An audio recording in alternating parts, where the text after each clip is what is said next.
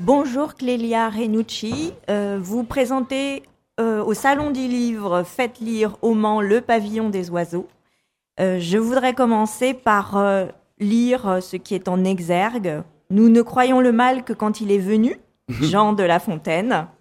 Et la première phrase de votre livre, Un Farnèse ne peut rester dans la nature, c'est un état de fait.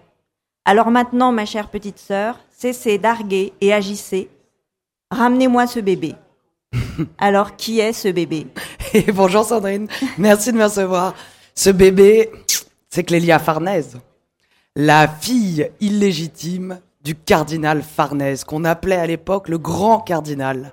Parce que mon roman, je le situe à la, à la fin du XVIe siècle, en, à la fin de la Renaissance italienne, euh, à Rome. Et ce cardinal Farnèse a eu un enfant illégitime quelque part à Parme. Et là, au début du livre, il demande à sa sœur d'aller chercher l'enfant, parce que c'est ce qui se faisait à l'époque. Quand un grand de ce monde avait un enfant avec une femme, et qu'il n'avait pas le droit de le faire, on, est quand même... On parle d'un cardinal, là. Mais pour un pape, c'était pareil. Il suffisait d'aller chercher l'enfant, arracher le bébé à sa mère, qu'ensuite, on ne revoyait plus jamais. C'est la situation de Clélia, qui est mon héroïne. Et elle va revivre euh, à peu près la même chose en vérité. Avec son fils Avec, Avec- son propre fils qui lui sera enlevé, en effet.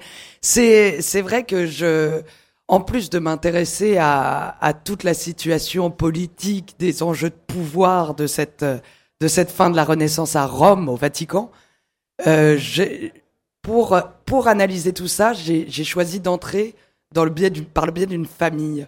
Et, cette, et, encore plus que d'une famille, par le destin d'une femme, cette Clélia, Clélia fille légitime, Clélia maîtresse d'un Médicis, Clélia femme d'un Césarini, le Césarini en question, il est porte-drapeau du peuple romain, c'est une fonction honorifique, il est censé descendre des Césars, que des grandes familles, et pourtant des drames indicibles de perte d'enfants, puisque son enfant, c'est vrai, euh, lui sera enlevé euh, et sera élevé par son père sans qu'elle puisse absolument rien faire à propos de ça. Il y a aussi, il y a aussi, il y a aussi une histoire. Euh, Eddie, belle parole, madame, je le dis parce que personne ne le dit. Euh, Il y a aussi une, euh, une histoire de triangle amoureux. Ouais, parce que on, dans donc euh, on l'histoire de Clélia, euh, elle m'est apparue quand je suis allé visiter Rome, moi-même il y a dix ans. Il se trouve que je m'appelle Clélia aussi, et quand je suis tombé au fond des jardins de la Médicis, devant le pavillon des oiseaux recouvert de fresques, ça peut pas être plus beau. Vous tombez en, en extase devant ce lieu. Et qu'on m'a dit que ce pavillon des oiseaux était le lieu où le cardinal de Médicis recevait ses maîtresses, parce qu'il y avait une porte dérobée qui menait directement dans Rome. Et quand j'ai compris en sortant de ce pavillon que c'était celui de Clélia Farnèse, pour moi, le destin était né. Des- le destin de ce livre était né. Et euh, j'ai oublié votre question, excusez-moi. Euh, J'ai que- été pré- préoccupé par le monsieur qui passait. Le- une histoire de triangle amoureux. Eh oui, et la Clélia. Donc c'est bien elle, la maîtresse du Médicis en question dont je vous parlais. Et ce qu'il y a d'amusant, de très amusant pour le XVIe siècle quand même, c'est d'une modernité saisissante, c'est que cette Clélia est bien la maîtresse de Médicis, mais que Médicis est le meilleur ami de son mari. Donc on est dans une espèce de trouble renaissant qui se crée avec euh, une, légèreté, une insouciance qui m'a énormément surprise quand je faisais mes recherches, parce que tout ça est fondé sur des recherches très sérieuses, une étude euh, des lettres euh, de la correspondance de Clélia, une étude des gazettes romaines de cette époque qui décrivaient par le menu tous les ragots qui pouvaient euh, traverser les villes de Rome, les, ru- les rues de Rome, et dans lesquelles Clélia était en permanence, parce qu'elle c'était une célébrité à cette époque-là, Clélia. Aujourd'hui, on la connaît pas du tout, Clélia Farnèse. Mais à l'époque, c'était non seulement la plus belle femme de Rome, en tout cas c'est ce que disent les Avisi. Les Avisi, ce sont ces gazettes diplomatiques. Mais euh, c'est une célébrité à tel point que quand Montaigne, notre philosophe Montaigne, il a fait un voyage à Rome en 1580, et il dit qu'il faut retenir deux choses de cette ville. Il faut retenir la basilique Saint-Pierre, bien sûr, mais aussi Clélia Farnèse. C'est vous dire à quel point elle était connue. Et Médicis était évidemment rejeton d'une lignée on ne peut plus célèbre à cette époque. Et donc, il faisait les, gros titres, on pourrait dire, des gazettes de l'époque, dans ce trio amoureux aussi euh, euh, sensuel et étonnant que pourtant accepté, alors que lui-même est cardinal, le Médicis en question. Et ça m'a fait penser au trio amoureux qu'on peut connaître dans l'art ensuite, euh, passant de Picabia avec euh, sa femme Gabrielle et Marcel Duchamp. Euh, c'est d'une modernité saisissante et c'est ce destin que j'ai voulu prendre en main, moi, raconter Clélia. Pour moi, c'était raconter une femme et en racontant cette femme, c'était raconter les femmes. Parce que cette femme du XVIe siècle, elle a une, une, euh, une seule volonté, elle est étonnante parce que elle rentre pas dans les intrigues, alors que la, cour du Vatican n'est que peuplée d'intrigues. Elle a une meilleure amie, Constanza Sforza, elle qui euh, qui descend des grands ducs de Milan et qui est euh, euh, qui est aussi partie prenante de toutes les plus grandes fêtes de Rome, etc. Mais qui qui qui elle rentre dans les complots, alors que Clélia s'en extrait le plus souvent possible, même lorsqu'elle est représentée quand même nue à huit reprises sur la même toile, je pense que c'est quelque chose qui n'a jamais existé ailleurs dans l'histoire de l'art. On voit une toile avec une amphitrite au milieu qui trône magnifique, nue, et autour plusieurs nymphes, et c'est tout le visage de Clélia.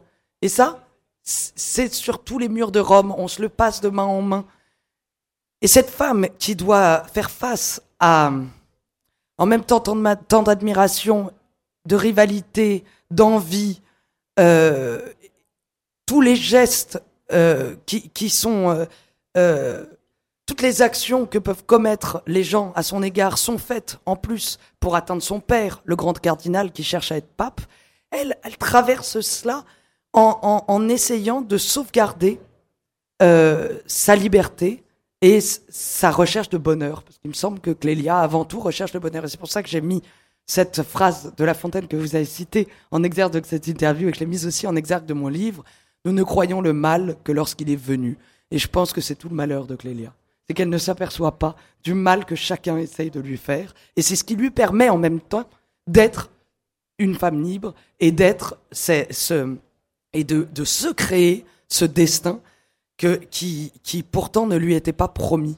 C'est-à-dire que tous essayent de l'empêcher. On l'enferme à plusieurs reprises. On l'accuse même de meurtre ce qui n'est absolument pas avéré, mais en revanche que j'ai trouvé dans les archives secrètes du Vatican. Ça, j'adore. Quand j'écris mes livres, j'adore aussi la partie de recherche. C'est ce qui me fait plaisir parce qu'ensuite ces recherches les transforment en romans et c'est pour moi le plaisir de la littérature.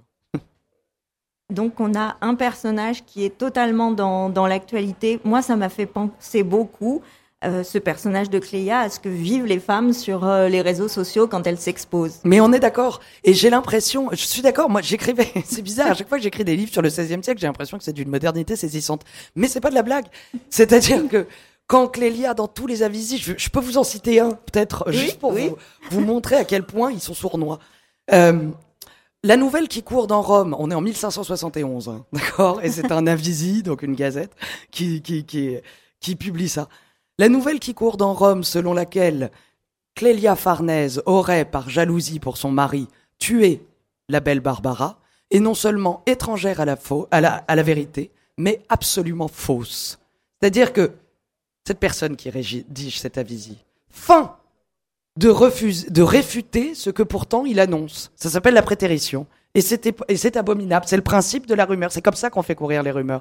Et Clélia, elle est, euh, elle est comparable pour moi à Lady Di, à Lady Diana, mais qui en est morte. Et son destin ne sera pas moins funeste. Elle est comparable aussi à Brigitte Bardot quand elle commençait à rentrer dans le cinéma, qu'elle ne pouvait pas vivre sans être poursuivie par les paparazzis. Clélia, c'est, c'est-à-dire que ce livre, ça raconte comment la rumeur et le pouvoir peuvent briser un destin que ce soit au XVIe siècle ou aujourd'hui, il me semble que des ponts sont très facilement faisables entre ces deux siècles. Et je crois que l'avantage que Kim Kardashian a aujourd'hui, que les influenceuses peuvent avoir, c'est qu'elles sont le propre euh, moteur de leur image.